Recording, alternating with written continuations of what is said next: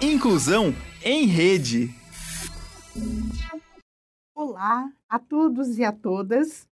Estamos aqui para mais um programa Inclusão em Rede, um programa realizado pelo CIANE, que é o Serviço de Inclusão e Atendimento aos Alunos com Necessidades Educacionais Especiais do Centro Universitário Internacional Uninter Estamos em Curitiba, capital do Paraná, aqui no sul do país. Hoje estamos com 17 graus, numa tarde ensolarada, exatamente às 16 horas e 36 minutos, horário de Brasília.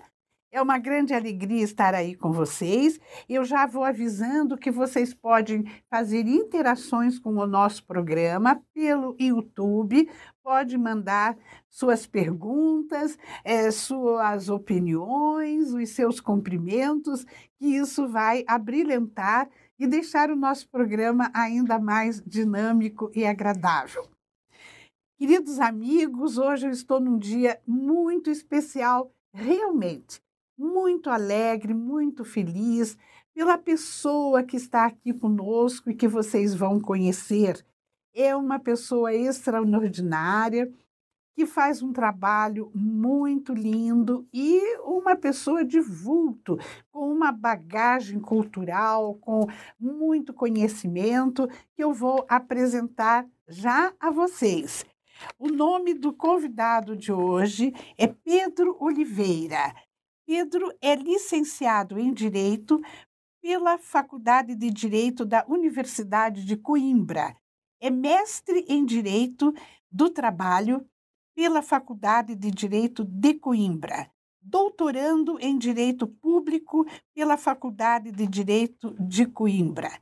E é bolsista da Fundação para a Ciência e a Tecnologia, Fulbright na Universidade da Califórnia, Berkeley, e na Universidade da Colômbia, New York City. Então, antes de eu passar para o Pedro, eu vou fazer a minha autodescrição. Eu sou uma mulher de pele branca, cabelos com mechas curtos, estou com maquiagem leve, uso uma roupa preta com um casaco com uma estampa floral em cima e estou usando brincos prateados de duas correntes. Uso óculos que eu fico pondo e tirando durante o programa de armação gatinho marrom.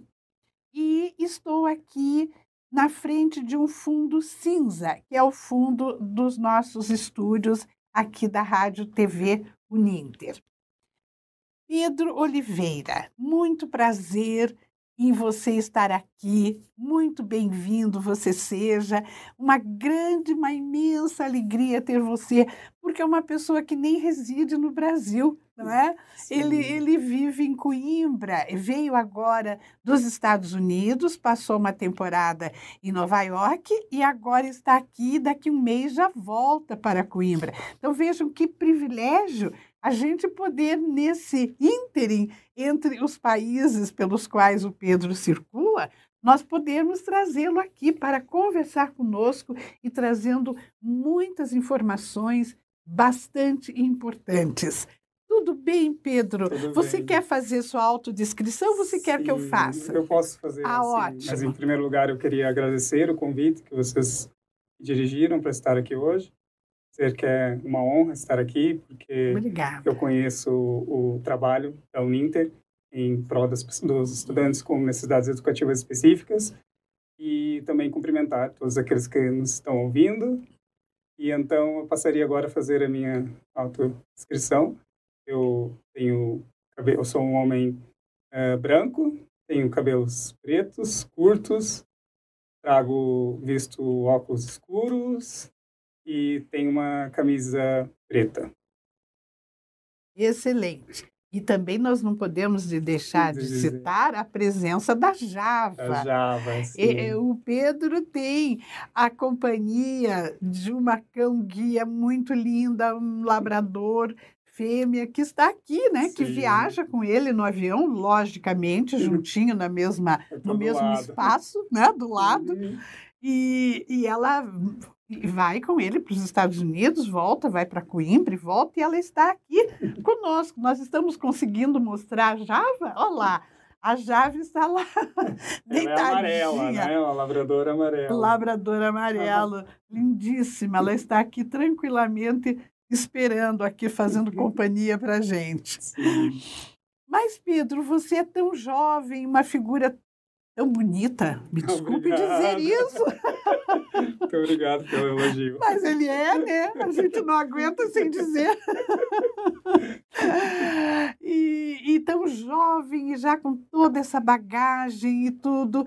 É, primeiro, eu queria conhecer um pouquinho de você Uhum. é, a respeito da, da sua deficiência visual. Ela é congênita? Não, eu perdi a visão há cerca de 12 anos. Tive uma alergia a um medicamento que me causou uma síndrome, que é a síndrome de Steven-Johnson. E então foi por conta dessa alergia medicamentosa que eh, eu perdi a visão. Ela afeta a superfície ocular, então tem os olhos secos, tem que estar sempre a usar colírios, né, que são lágrimas artificiais.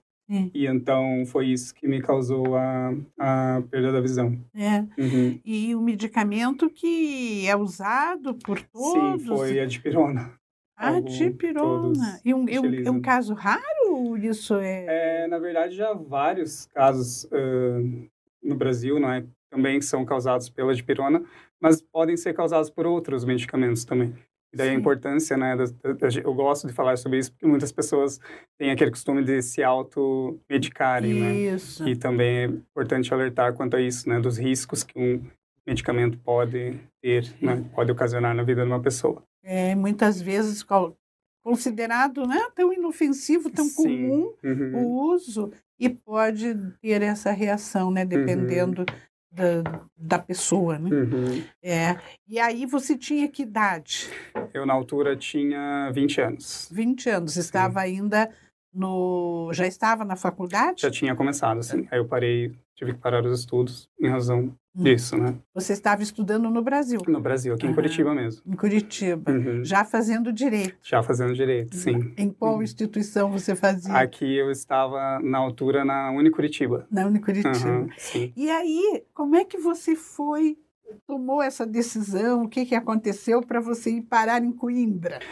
Bom, na verdade foi um processo assim longo, porque depois que eu perdi a visão, eu tive que pedir eh, transferência para a Unibrasil, que era Aham, mais perto da minha casa, e na altura não eu dependia de alguém para me levar, para me buscar, e aham, então era mais eh, conveniente que eu estudasse lá. sim. E aí surgiu a oportunidade de concorrer a um, a um programa de intercâmbio, Sim. né? Os alunos que tinham as maiores notas.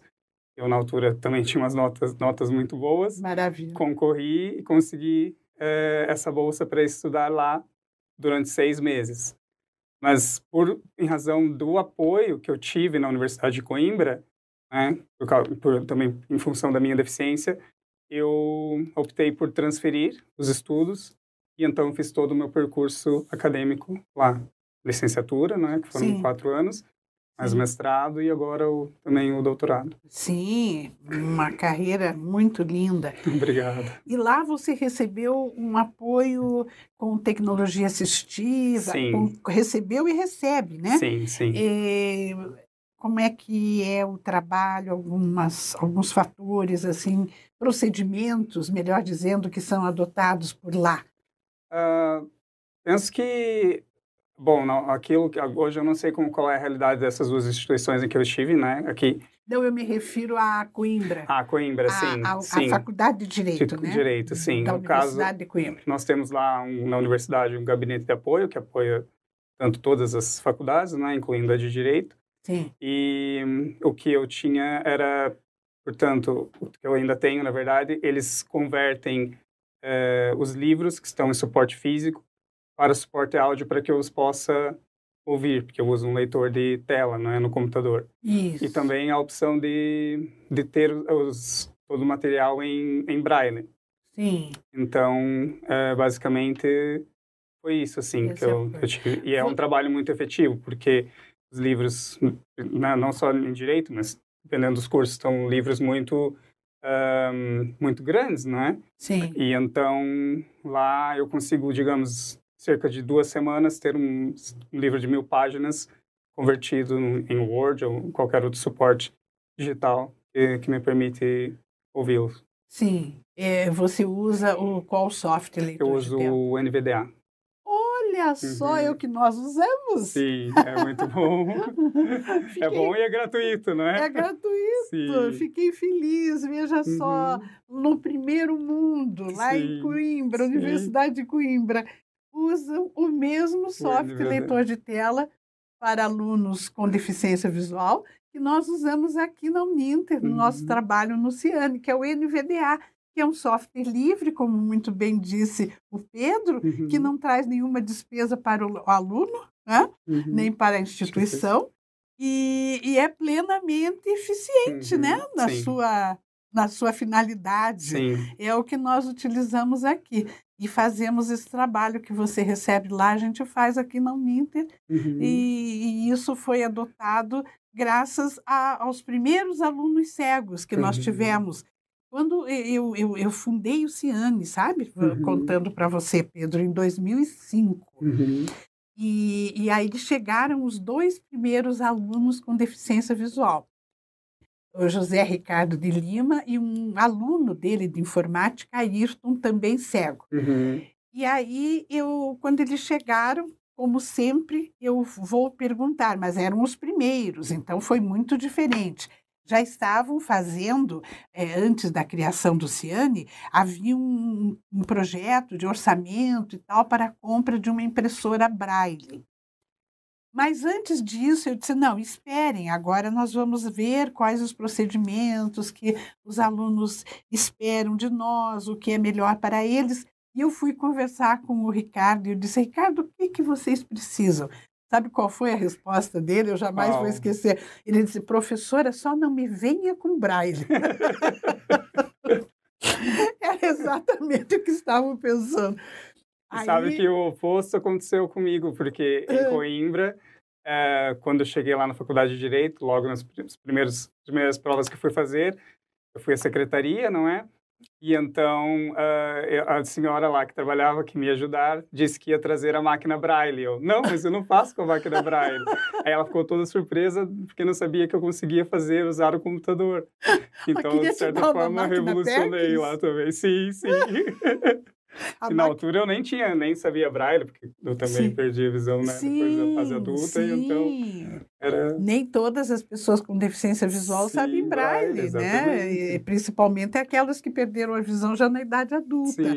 E a máquina Perkins, para quem não sabe, é uma máquina de datilografia em braille. Uhum. Ela é hiper barulhenta, é, né? Exatamente. E antes do advento da informática, era assim um recurso muito utilizado. Uhum. Né? As pessoas com deficiência visual já viajavam levando a sua máquina PEX para garantir, né? Sim. Eu lembro também disso.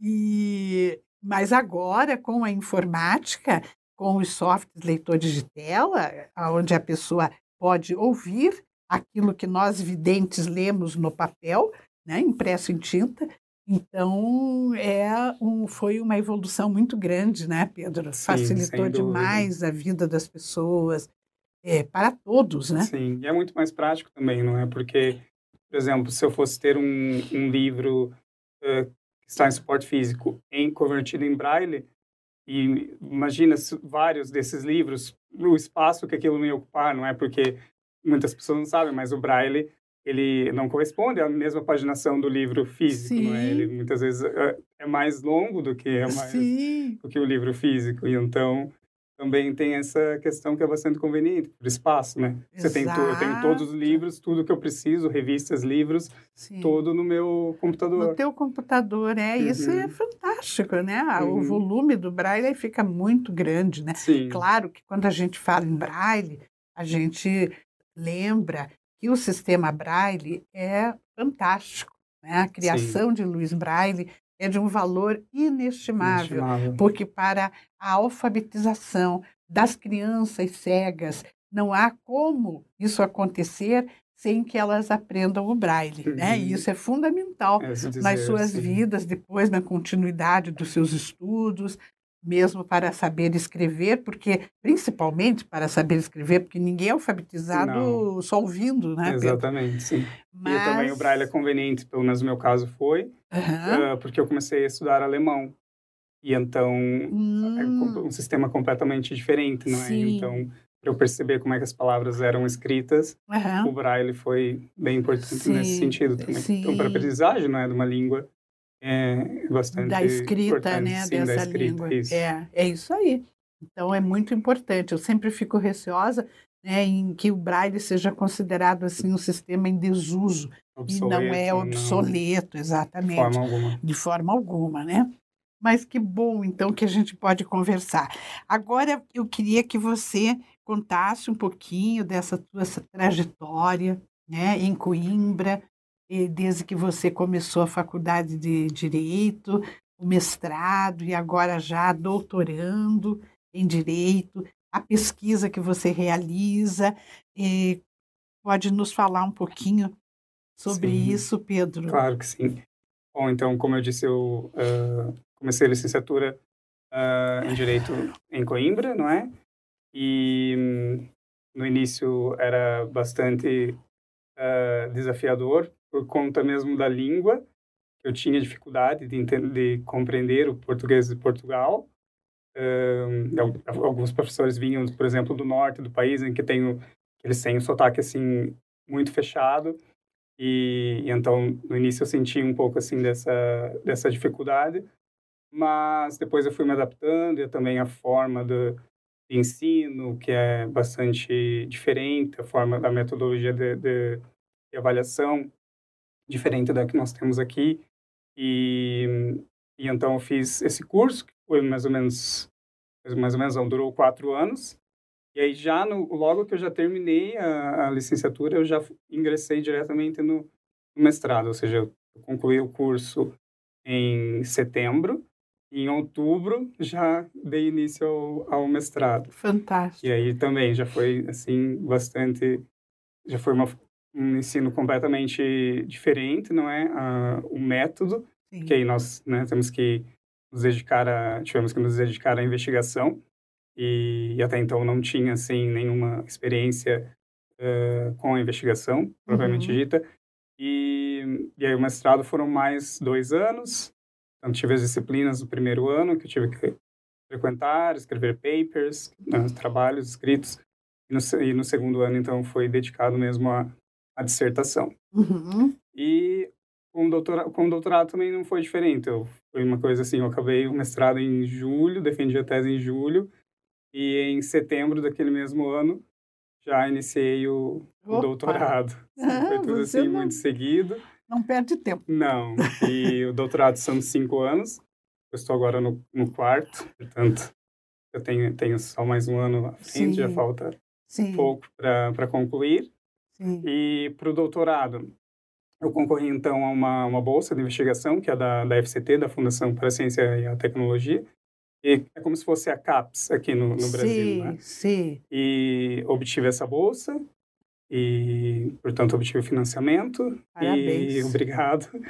E também no, nesse percurso também concorri, né, no ano passado, na verdade, à bolsa da Fulbright. É, né, Fulbright é um programas de bolsa mais eh, prestigiados do mundo. E eu, quando comecei a, a criar o meu projeto, eu pensava que não iria conseguir, porque realmente eh, era muito difícil conseguir, porque é muito competitivo, Uhum. mas lá consegui, felizmente. E Que então maravilha. fui para os Estados Unidos passar fazer esse doutorado sanduíche lá fiquei por lá sete meses tive cerca de quatro meses na Califórnia não é em, em Berkeley Universidade da Califórnia em Berkeley e depois fui para a Universidade da Colômbia em Nova York Uhum. que foi onde eu desenvolvi o meu projeto dedicado à, à temática da empre, empregabilidade das pessoas com, com deficiência Maravilha. Olha que orgulho para nós, brasileiros e paranaenses. Você é paranaense? sou, sou de É Curitiba mesmo curitibano? sou curitibano Olha, que orgulho para Uhum. Curitiba. Temos um, um homem, um estudioso, um doutor tão brilhante aí, despontando no cenário internacional de altíssimo nível, uhum. né, Pedro? Olha, nós estamos aqui recebendo os cumprimentos da minha chefe, da, uhum. da pró-reitora, Denise Campos, que é a pró-reitora de Assuntos Institucionais da Uninter, dizendo mais um excelente programa do Ciane, maravilhoso programa. Obrigada, querida professora Denise. Ela está sempre nos incentivando a, a, continuarmos né, nesse uhum. trabalho dos programas e tudo mais. Uhum. Mas que show! E aí, Pedro, você agora está vindo justamente de Nova York, onde você estava terminando a pesquisa. A pesquisa, isso, uhum. lá nos Estados Unidos, exatamente. Uhum. Esse interesse por empregabilidade das pessoas com deficiência é de uma magnitude muito grande, né? Porque Sim. nós estamos justamente numa luta grande por isso, né? Sim, é. que, que aqui é, no Brasil temos grandes dificuldades. E, e, no exterior você vai nos contar como isso está funcionando. Uhum. Uma coisa interessante que, que o Pedro me contou, professora Denise, se você está nos, nos escutando, veja, o software leitor de tela que a Universidade de Coimbra utiliza para os seus alunos com deficiência visual é o NVDA, o mesmo que nós usamos na Uninter. Veja que felicidade. Estamos né? Estamos Sim. up to date. Exatamente.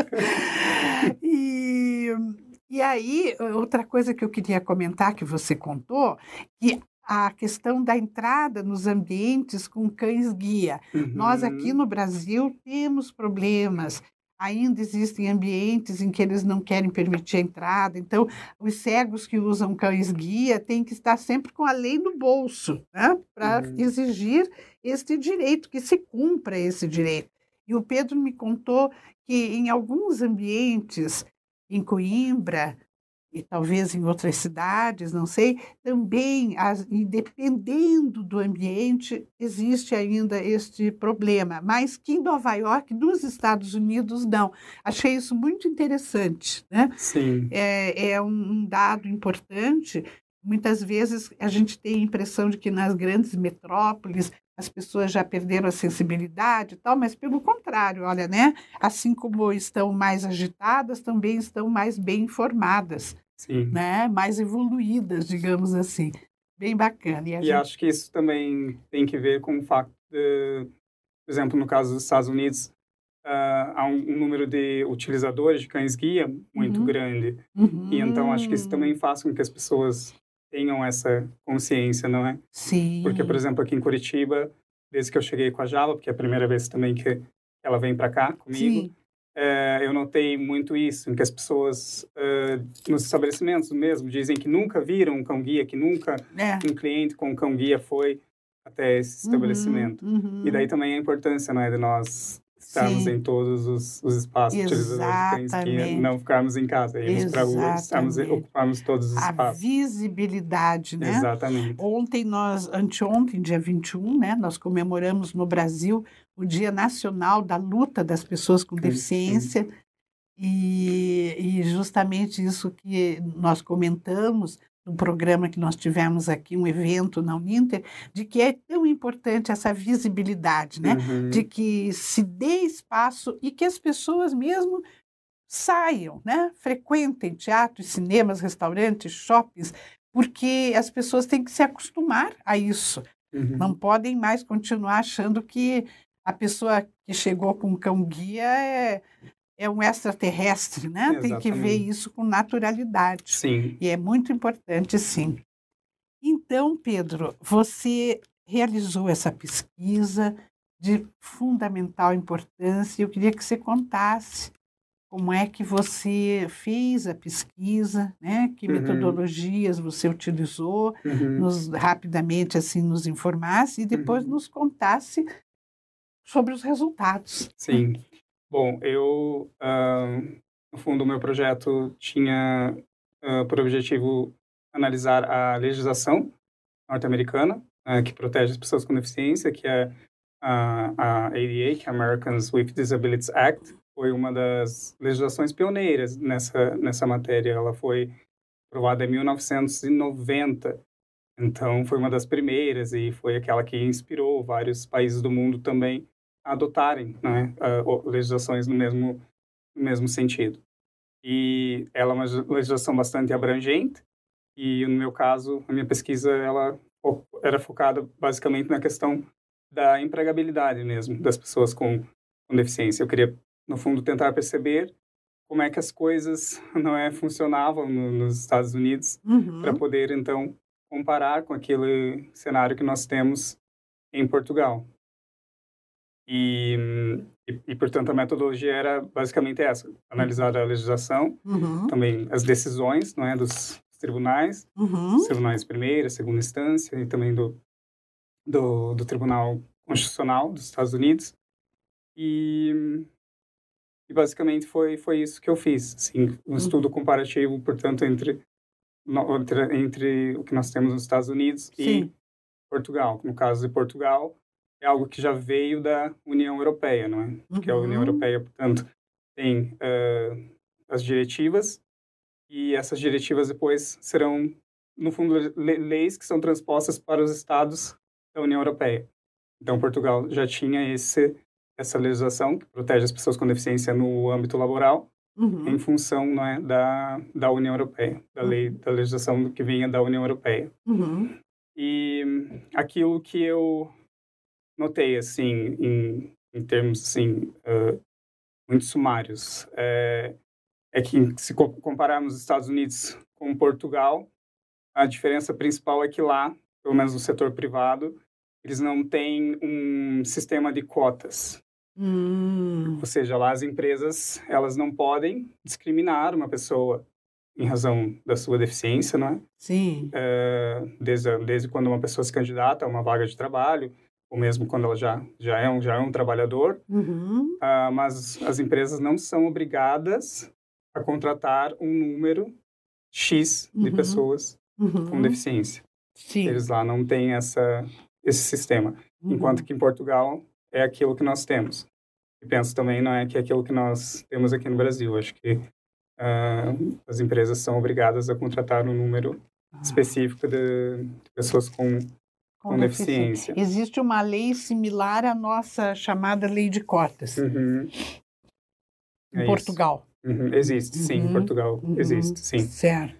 E aí o problema que nós temos uh, aqui em Portugal, uh, essa, essa lei, ela só se aplica a grandes, as chamadas grandes e médias empresas. Não se aplica às pequenas empresas. Uhum. E o tecido empresarial português, ele é quase todo composto por pequenas empresas. Então, essas pequenas empresas não estão sujeitas a essa, essa norma, não é? Não são obrigadas a contratar pessoas com deficiência, o que mostra também como o fator econômico tem um peso né, nessa questão do, do direito da, da igualdade. Exatamente. Uhum. Isso se parece também um pouco com o Brasil, onde é, pesquisadores relatam que as pequenas empresas são as que mais contratam pessoas com deficiência para trabalharem, mas elas também não estão incluídas na lei de cotas, uhum. né? E nos Estados Unidos, que não existe nenhuma obrigatoriedade, digamos assim, uhum. né, em, em contratação, mas logicamente é proibida a discriminação, né, uhum. pela legislação vigente naquele país, mas parece que isso não impede, talvez até incentive a contratação. Sim, porque no fundo eles têm essa visão de que se a pessoa, uh, se, se há uma legislação nesse sentido que cria essa obrigatoriedade, isso é porque aquela pessoa talvez não tenha as mesmas, uh, não, vá, não, vá, não vá produzir como uma outra pessoa que não tem uma deficiência.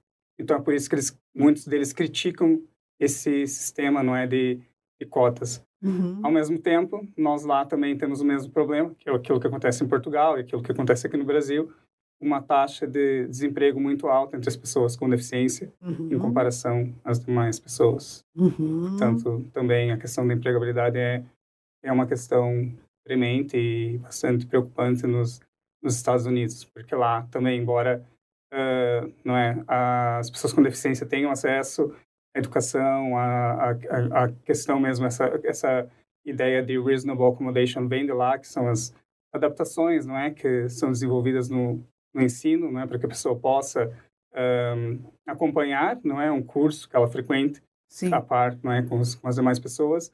Embora isso não é, tenha sido muito bem desenvolvido lá, depois a grande questão é quando essa pessoa sai da faculdade, como é que ela vai ingressar no mercado de trabalho, se ela terá ou não uma oportunidade né, de trabalho. Uhum. E também uh, o que acontece muitas vezes lá e também uh, no contexto europeu é que as pessoas com deficiência, embora tenham uma determinada formação, qualificações, uh, muitas vezes o, os, os trabalhos, os empregos que elas encontram não correspondem à qualificação que elas detêm. Isso.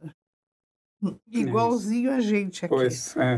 Uhum. É o que eu costumo dizer, é questão do, do emprego, acho que ela é global, eu diria é, assim. Nesse é. sentido, principalmente que você comentou agora, das pessoas estarem qualificadas, né? Uhum. Porém, não serem contratadas para funções e cargos compatíveis à uhum. sua formação, isso acontece demais aqui. Nós mesmos aqui no Ciane, nós já temos formados dentro da Uninter mais de 1.700 é, alunos, são nossos egressos, já concluíram cursos de graduação e pós-graduação, alunos com deficiência. Entretanto, Alguns se destacam, né? uhum. né? mas é uma minoria. Uhum. Alguns se destacam, são o que a gente chama de cases de sucesso, que fazem a diferença. Na... Nós temos aluno eh, numa grande indústria, outro numa grande empresa e tal, que se destacam, mas são raros, uhum. né? São raros, infelizmente. E, e aqui nós temos também uma, uma situação bastante preocupante, que é a questão dos surdos. Não sei se você está é, a par dessa situação, que os surdos que nós formamos, e os surdos em geral formados no nível superior, mas, entretanto, eles não conseguem cargos administrativos, raros conseguem. A maioria acaba trabalhando na linha de produção das indústrias, das fábricas, né? porque acham que é o lugar para surdo trabalhar, porque uhum. ele não ouve, então ele não se preocupa com o barulho, não é interrompido ou atrapalhado pelo barulho, e, e eles não, não alcançam os lugares né, na uhum. pirâmide uhum. organizacional, eles não conseguem subir, eles ficam à linha de produção. Um grande número de surdos, né? É uma luta assim que a gente tem para que as indústrias percebam que essas pessoas podem trabalhar em cargos administrativos. Uhum. Então, isso parece muito com o que você relatou agora, Sim. né? Nessa situação. E o que é feito por lá? Como é que essas empresas reagem, tanto nos Estados Unidos como em Portugal? A diferença, há muita diferença entre visões é, dos Estados Unidos e de Portugal nesse sentido? O movimento de inclusão, como é que está? Eu acho que tanto num país como no outro ainda há muita relutância das empresas para contratarem pessoas com deficiência. Isso tem a ver também com essa logo com esse estigma, né? Como uhum. esse caso que você referiu agora de pensar que as pessoas surdas uh, podem trabalhar, não podem exercer cargos uh, administrativos porque não ouvem. Uhum. E acho que também o que acontece lá uh, nos dois países é, é, é, é, algo muito, digamos, parecido com, com isso. Assim, eu acho que ainda há muita relutância, porque o número de pessoas com deficiência que estão no desemprego é muito grande. E depois aí também já entra outra discussão, que há os, os benefícios sociais. Então, por exemplo, em Portugal, há, há quem diga, ah, porque a pessoa ela recebe já um benefício, uh, da Segurança Social, né? Seria que uh, do INSS. Então, ela não tem esse estímulo para procurar um emprego. Mas depois, pro, ao outro lado da moeda, em que a pessoa, por mais que ela queira ter um emprego, ela não, não arranja esse emprego. E então, ela realmente precisa sobreviver, ela precisa desse desse benefício. Uhum. E então, acho que tanto num, num, país como no outro ainda há, há bastante essa essa questão esse, de preconceito, preconceito sim, né, em relação aos, é. aos, trabalhadores é, com é, deficiência. É tudo gerado pelo preconceito, né? Sim. né? por esses estigmas aos quais você se referiu, exatamente uhum. isso, porque é, eles é, é, nublam a visão das pessoas, uhum, né? Exatamente. em relação a um assunto. A pessoa nem chega a parar para refletir e discutir, ela já parte de um pressuposto. Uhum. Né? E aí o grande problema que nós temos também é aquilo que eu referi, em relação à legislação, no caso de Portugal, por exemplo, é, da legislação muitas vezes não ser, embora haja essa proteção né, da pessoa com deficiência, para que a, a, uma empresa né, seja obrigada a, a contratá-la, mas depois, na prática, isso não, não funciona. Não é? a, a lei, no fundo, ela não acaba por não ser eficaz. Sim. Então, isso também é outro uhum. fator de, bastante negativo, porque embora haja legislação, depois as coisas não, uhum. na, na, na, prática não, não uhum. acontecem como deveriam. É, é, é. Né? Nisso a gente também se parece, né? Uhum. A, as nossas leis aqui são muito avançadas, a própria Lei Brasileira de Inclusão, a LBI, uhum. é muito avançada, mas não é cumprida, né? Uhum. Infelizmente. É, começando pelos próprios órgãos públicos, né? que a gente uhum. vê que não há um cumprimento correto, digamos assim, como deveria ser, daquilo que a lei reza, né? Uhum. Então, o ser humano ele peca mesmo independente sim, do país sim, em relação é às diferenças né é sim. uma questão muito interessante uhum. a, o efeito que as diferenças fazem nas pessoas né as minorias causam e aí também entra a importância não é da, do próprio movimento da, das pessoas com, com deficiência da papel que elas têm não é, em, em atuarem conjuntamente. Eu, em Portugal, também uh, presido um, um, órgão de uma, de uma ONG, que é a Associação de Cegos e Ambliopes de Portugal. Uhum. E, e nessa organização nós também procuramos estar sempre atentos aos, aos problemas né, dos, dos associados e, e tentar, de certa forma, uh, interagir com os atores políticos para melhorar um pouco, um pouco, as coisas por uhum, lá também. Uhum. Uhum. Sim. E, essas eh, instituições, entidades, né, da, da, da organização civil, né? Uhum. A organização civil, Sim. né? Uhum. Ou, ou, sociedade civil organizada, né? Que se uhum. Fala elas cumprem um papel bastante importante, né? Sim. Na Espanha existe também, uhum. né? A ONCE. A ONCE, né? Uhum. Existe uma relação é, entre esses países uhum. nesse sentido, Pedro, de, sim, de sim, fortalecer, né? Sim, existem, por exemplo, uh, no contexto europeu nós temos a União uh, Europeia de Cegos, que é composta, portanto, por organizações de cada um dos países, né, daquelas que são as organizações mais representativas, e, portanto, a CAPO, essa organização da qual eu faço parte, uhum. integra essa União né, Europeia de Cegos, uhum. e depois também a União Mundial de Cegos, né, uhum. e, em que, então, esses problemas são todos debatidos por lá, né, por uhum. pessoas mesmo, pessoas cegas, pessoas com deficiência visual, né, que são uhum. aquelas que uhum. realmente, né, que somos nós que passamos, enfrentamos uhum. os problemas do dia a dia, e então, é, aquele, né, como diz aquele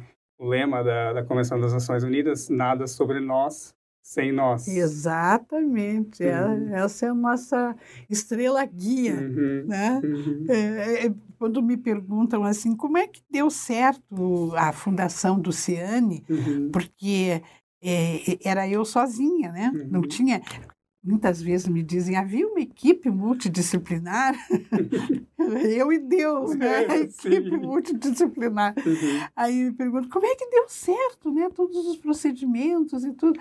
Eu sempre me refiro a essa frase do inglês, né? A fantástica, sobre nós nada sem nós, Nossa, né? Que é isso aí, né? Se é, a gente verdade. pergunta, se a gente aceita a opinião uhum. mais do que fundamental da pessoa que vive, né, uhum, né? Uma uhum. situação. para tentar perceber qual é a real necessidade daquela pessoa e de que forma nós exatamente, podemos ajudá-la. Não é? Exatamente, Uhum. porque há uma tendência das pessoas sem deficiência acharem que elas sabem, né? Sim. O que é melhor para Sim, o outro, exatamente. sem haverem experimentado viver aquela situação. Situação, né? Inclusive, sim. essa coisa de, de alguns eventos fazerem, ah, vamos fazer o, o momento com venda nos olhos, né? jantar Uhum. às cegas, aqui tem umas coisas assim. Uhum, E isso, de uma certa forma, até complica uhum. a impressão que as pessoas têm da deficiência visual, né? Sim, Porque elas, elas não estão experimentando a situação não, é, real exato. e, e- e passa que só tem problemas. Uhum. Não Sim, Porque, lógico, que ela vai ter problemas Sim. naquele momento. naquela situação em concreto, né? É, Sim. então, lá fazem também dessas coisas. né? Fazem, fazem. Fazem senhor. Ai, aqui a gente costuma orientar, né? Não façam Uhum. isso, por favor. Os cegos ficam muito bravos. E, ó, embora haja também outras coisas que, no fundo, ehm, acabam por se se- sensibilizar, não é? As pessoas, assim. Hum, há há medidas de, sensibilização, por exemplo, para as pessoas tentarem perceber ah, como é que nós fazemos as, as coisas no dia a dia, como é que usamos uma bengala, ou um sim. cão-guia, ou outra coisa assim, ah, coisas assim mais gen- genéricas, né? Isso também é importante para as pessoas muitas vezes não, não têm noção nenhuma, né? É, Como as coisas mostrando São- soluções, né? exatamente. As sim. soluções, os recursos, né? Uhum, Que, que, que vêm a apagar a deficiência, né? Uhum. Porque se você transita super bem com a sua cão-guia, uhum, né? Você está apto à sua autonomia sim. nas É ruas, né, importante, e sim. tudo mais. É, respeitam o, o, o cego no Uhum. trânsito em Portugal. É, há um respeito quando vem um cão-guia, as pessoas dão atenção, dão prioridade na passagem ou nos, nos os carros, pelo menos, procuram respeitar sim, aquilo. Sim, pelo menos eh, em Coimbra, não é? Que é um, uma cidade, por exemplo, não tão grande como Lisboa ou Porto. Eu sinto muito isso lá, mas também tem isso acho que tem relacionado com aquilo que eu referi no início.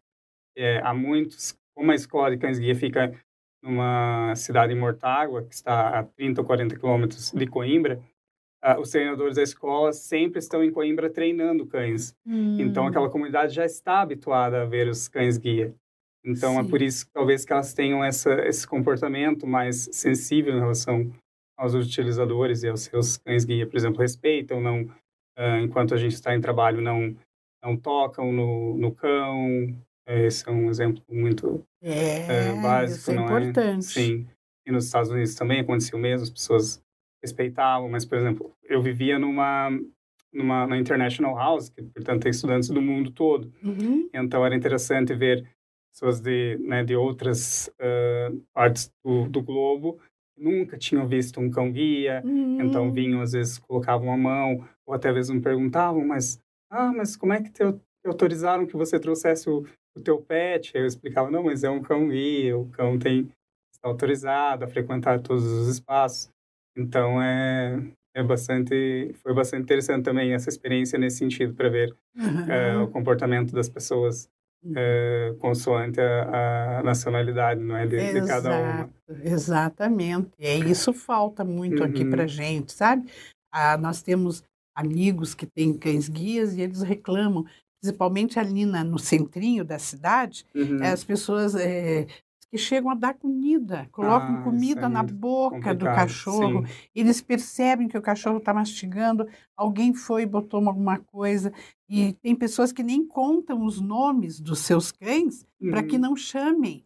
Porque Ah, senão sim. ele está andando e a Exatamente. pessoa A pessoa sabe o chama. nome, chama, cria Sim, essa é toda. uma das, Né? das instruções que nós temos quando nós fazemos o treinamento com, com o cão-guia, de facto, é não dizer o nome para os o vizinhos e assim, Isso. senão a pessoa pode chamar e isso É. atrapalha o, É, o trabalho do, do cão, né? E exatamente. esse problema, isso também de dar comida é muito perigoso, as pessoas não sabem que eles têm uma, não é, uma dieta bastante Sim. rigorosa, eles só podem comer aquela ração.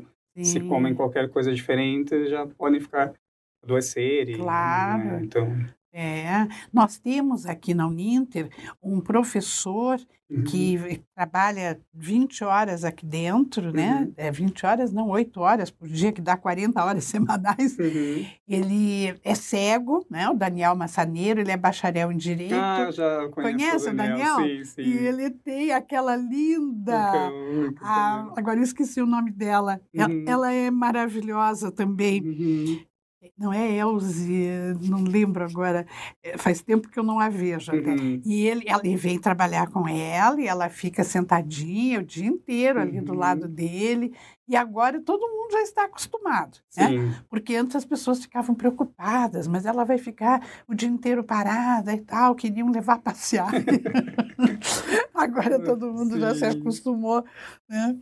E então é, é, é, um detalhe assim muito interessante essa questão. E é muito legal também, né? Porque é, é, é, dizem que há pesquisas que comprovam que realmente ter ali um, um, um animal, um cão guia no caso, é, muda completamente o ambiente sim, do trabalho, né? Torna sim. aquilo mais mais leve assim. Sim. E eu também, quando estava na quer na, em Coimbra, que era nas universidades dos Estados Unidos, alguns colegas vinham e diziam que realmente era bom estar na biblioteca. É, é a energia né, Isso, deles, deles, que sim. contamina todo o ambiente, né? Uhum. Porque realmente são anjos de patas, né, são, né? Como se sim, diz. Isso, sem dúvida. E, e, e, Pedro, aqui no Brasil, nós temos uma situação que eu acho que acontece no todo mundo. Existem determinadas profissões que são consideradas de uma forma que, sem uma, uma análise, sem um estudo correto, é, incompatíveis com a cegueira. Uhum. Então, temos uma história que talvez você conheça, que é um amigo, que é o nosso guru aqui em Curitiba, e é um guru no Brasil, que é do Dr. Ricardo Tadeu Marques da Fonseca, sim, o primeiro conheço, juiz sim. cego do Brasil. Sim, Conhece o Dr. Ricardo? Eu fui aluno, por acaso, quando comecei a estudar aqui, fui aluno da filha dele, da professora Maíra. Isso, Marques da Fonseca. que maravilha. Então, se você tiver um tempinho, vai fazer uma visita para o Dr. Ricardo, ele vai gostar demais. É, ele, na verdade, foi uma inspiração, assim. Ele é, né? Mim. Logo que eu... Acho que logo que eu perdi a visão, ele foi nomeado aqui pro, uhum. pro TRT, né? Uhum. E então, acaba por ser uma inspiração para todos só nós, como né? Isso Não tem é como não ser. Sim, Sim se. Enquanto que, por exemplo, é, quando eu fui para Coimbra, logo no início, eu houve um professor meu lá, uhum. que na altura ele perguntou o que, eu pretendia fazer quando eu acabasse o curso, e, e eu não sabia muito bem o que, o que eu pretendia, disse que talvez uhum. que não ser juiz, e ele disse que eu não poderia ser juiz porque eu não enxergava. E então não Olha saberia aí, se mesmo. uma testemunha, por exemplo, estaria dizendo a verdade, ou se não, porque eu não ia estar conseguir ver a, testemunha. Então, Olha assim, pensamento. É a mesma coisa que aconteceu com o Dr. Ricardo. que incrível a história se repete. Exatamente, em todos então, os lugares, né? Então, e uhum. ele aqui, ele era promotor, né? Uhum. E ele conta histórias incríveis que ele ia visitar indústrias uhum. e mentiam para ele que determinado produto não fazia nenhum mal às pessoas, que eram é, espirrados nos, no, no, nos ambientes, né? Uhum. E claro que os, as pessoas que trabalhavam ali também uhum. sofriam esse mesmo produto, né, uhum. na pele. E uma ocasião disseram para ele que não fazia nenhum mal. Ele disse: então eu vou passar porque eu, eu quero saber de uhum. verdade e ele passou por aquele borrifador. Uhum. Então, coisas assim que ele fazia que ficaram marcadas, né? marcadas né? né? E realmente aquilo ali produzia alguma coisa que não era muito boa. Uhum. E ele, na própria pele, conseguiu ver. Então, o doutor Ricardo conta isso, que o juiz, na época, eh, que decidia por, por, por essas nomeações, considerou que a, a cegueira era incompatível com a carreira de juiz, né? Uhum. E que bom que depois, né? E esse juiz, inclusive, uma pessoa que não tinha nem condições morais de fazer isso, porque uhum. depois foi até preso, né? Uhum. E, o, e aí depois o doutor Ricardo entrou pelo quinto constitucional. Uhum, sim. E, e, e, ele faz um trabalho fantástico Excelente. lá no Tribunal do Trabalho. Uhum. Nós temos um termo de cooperação técnica com ele, Uhum. pela Comissão de Acessibilidade do Tribunal. Ah, Temos uma comissão para criarmos um glossário jurídico em Libras, Ah, que legal. é, que é um, um sonho do Dr. Ricardo Uhum. para dar eh, condições dos surdos conhecerem a jurisprudência, estarem a Uhum. par da jurisprudência brasileira, com Uhum. sinais em libras unificados para todo o Brasil. Nossa, excelente. É, excelente. E, ah, inclusive, agora, se você estiver em Curitiba, eu já Uhum. aproveito para convidar você Uhum. e convidar as pessoas que estão aqui nos assistindo eh, na qualidade de membro consultor da Comissão dos Direitos da Pessoa com Deficiência da OAB Paraná, eu quero convidá-los para o dia 27, às 19 horas, na sede da OAB, haverá justamente uma palestra do Dr. Ricardo Tadeu em homenagem, em comemoração ao Dia Nacional da Luta das Pessoas com Deficiência. Ah, obrigado pelo convite. Eu irei, com certeza. Ah, que bom! aqui, que sim. bom! Então nós nos veremos lá, Lá, porque eu sim. irei e levarei alguns alunos Uhum. aqui da Uninter, alguns professores Uhum. que participarão com a gente. Uhum. Olha, nós- nosso encontro aqui daria para nós conversarmos muito tempo. Eu estou Uhum. aqui reparando que o nosso tempo está chegando ao fim e eu queria que deixar você livre, Pedro, para falar para a gente o que você achar mais importante eh, para que nós saibamos das tuas resultados dos teus estudos e das tuas pesquisas. Uhum. Bom, é, é, já que estamos também finalizando, queria em primeiro lugar agradecer mais uma vez né, o Uhum. convite e hum, dizer que a todos né, que nos ouvem, e, em geral, e especialmente as pessoas com, com deficiência, as pessoas com deficiência visual, que é possível eh, ter um percurso acadêmico de, de sucesso. Eh, acho que eu também não, não referi, eu fui o primeiro eh, candidato eh, cego a conseguir a obter uma bolsa da Fulbright em Portugal. E isso, no fundo, corrobora com o que eu queria dizer, que é nada é impossível. Sim. Nós somos capazes e, e acho que isso serve para todas as pessoas, né? Nós temos que lutar pelos nossos sonhos, por aquilo que nós acreditamos, independentemente das adversidades. Uhum. E, e eu espero, ah, em, talvez em um ano ou dois, também publicar ah, um livro né, sobre essa questão da, da empregabilidade das, das pessoas com deficiência. Já tem alguns artigos meus publicados sobre esse tema. Uhum. E então espero em breve aí estar, publicar um, um livro sobre isso, porque, como eu disse, é uma questão ah, bastante importante e acho que esse problema eh, ocorre não só aqui, mas como também eu já disse, nos Estados Unidos, na Europa, eh, acho que é uma questão mundial e é bem importante que as pessoas com deficiência tenham, ah, estejam em todos os, os espaços e que lutem né, pelos os objetivos e pelos seus sonhos que eles são concre- concretizáveis. Que maravilha, é isso mesmo, né? Temos que ir em frente. Uhum. E, e os teus projetos, agora concluindo o nosso bate-papo, Uhum. os teus projetos pessoais. Você é solteiro? Sou. E Sou ainda Sou. conseguiu Ainda. permanecer? Sim, sim. Consegui. Quais são os teus planos É, ago- daqui para frente, Pedro? Portanto, Terminada essa pesquisa, né? Você é, volta daqui um mês é, para agora eu Coimbra. volto, regresso assim para Portugal para terminar o, o doutorado, né? E já estou pensando em fazer um pós-doutorado, né?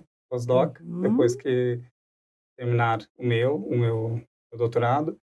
E, e também gostaria de continuar, não é, na, na área acadêmica. Eu sou muito apaixonado por essa questão da, da investigação. Eu sempre fui bastante curioso e então quando comecei assim o- a fazer o, o mestrado, eu vi que eu realmente tinha ele gostava mesmo da, da, daquilo, né? E Sim. não é à toa que, que ainda estou aqui. Claro Sim. que há altos e, e baixos, não é? Nem tudo é, corre em mil maravilhas. Claro. A gente sempre tem obstáculos, não é? Sim. Mas, sim, eu quero portanto, continuar nessa investigação e, e quem sabe um dia vir a dar aulas né, na, na universidade. Que beleza. É, seja em Portugal, seja aqui, Uhum. seja nos Estados Unidos, em qualquer Uhum. lugar do, do mundo. Do mundo, Uhum. exatamente, porque o seu ambiente é o planeta, né? Sim, Você internacional, você transita por aí internacional. Meu pai costumava dizer que eu era um cidadão do mundo. do mundo. Sim. Que maravilha! Nossa, eu fiquei muito honrada, me sinto muito honrada com a tua presença, você com compromissos aí, pouco tempo aqui no Brasil, aqui em Curitiba, ter vindo aqui no nosso programa. Agradeço muito. E onde nós encontramos os seus artigos? Ah, bom, ah, eles, alguns deles estão disponíveis online em Uhum. revistas internacionais, portanto, talvez se procurarem no Google, meu nome Pedro Oliveira, Uhum. ah, direito da pessoa com deficiência, Uhum. querem português ou mesmo usando a terminologia em inglês, não é? Uhum. Podem encontrar ah, Uhum. alguns dos meus artigos. Uhum. Outros estão publicados mesmo em revistas físicas, mas aí estão em, em Portugal. Certo. Uhum. Mas nós- também, se procurarem no Google, também provavelmente encontrarão as referências. Com certeza, porque artigos. tudo isso é disponibilizado, Onla- né? Sim, sim. Online. Online, Que sim. maravilha! Nossa, a gente vai procurar com certeza e vamos ter aqui como um, um- nosso orientador, né? Imagina, obrigado. Claro, com, com a tua vivência, com a tua experiência com a cultura, o conhecimento que você tem Uhum. específico nessa área tão importante, né, Uhum. Pedro? Então, Pedro, eu agradeço muito. Eu que agradeço. Desejo muitas felicidades, muito sucesso, que você continue sempre brilhando assim, Uhum. Sendo esse orgulho aqui para a gente, né? Uhum. Obrigado. E a próxima vez que você vier para Curitiba, volte nos visitar. Se Deus Voltarei, quiser, estaremos aqui. Voltarei, sim. Estaremos juntos. Muito obrigado. Ora, eu que agradeço. Eu agradeço a todos aqueles que nos acompanharam até o fim desta entrevista e aproveito para convidá-los para a próxima sexta-feira, nesse mesmo horário, 16 horas e 30, para o nosso encontro. E eu quero aqui ler uma mensagem de Silvana Oliveira, que diz: Olá, boa noite, pessoal. Parabéns, filho. A Ai, sua a minha mãe, mãe que está em lindo. Portugal, nos está acompanhando Está em Portugal, Sim. Silvana, Acho que por isso que ela maravilha. disse boa noite. É, exatamente, boa noite, Sim, lá exatamente, da- boa noite. tarde, Olá. sim. Silvana, muito obrigada por você estar aqui nos acompanhando. Parabéns por esse filho maravilhoso. Eu estou aqui com as suas duas filhas também. Que trio espetacular. Parabéns. Um grande beijo para você. E amigos, todos que estão aqui nos acompanhando, muito obrigada e até a próxima sexta-feira. Desejo um excelente fim de semana, com muitas alegrias, muito otimismo, ânimo elevado. E até lá. Tchauzinho para todos. Tchau, tchau. Inclusão em rede.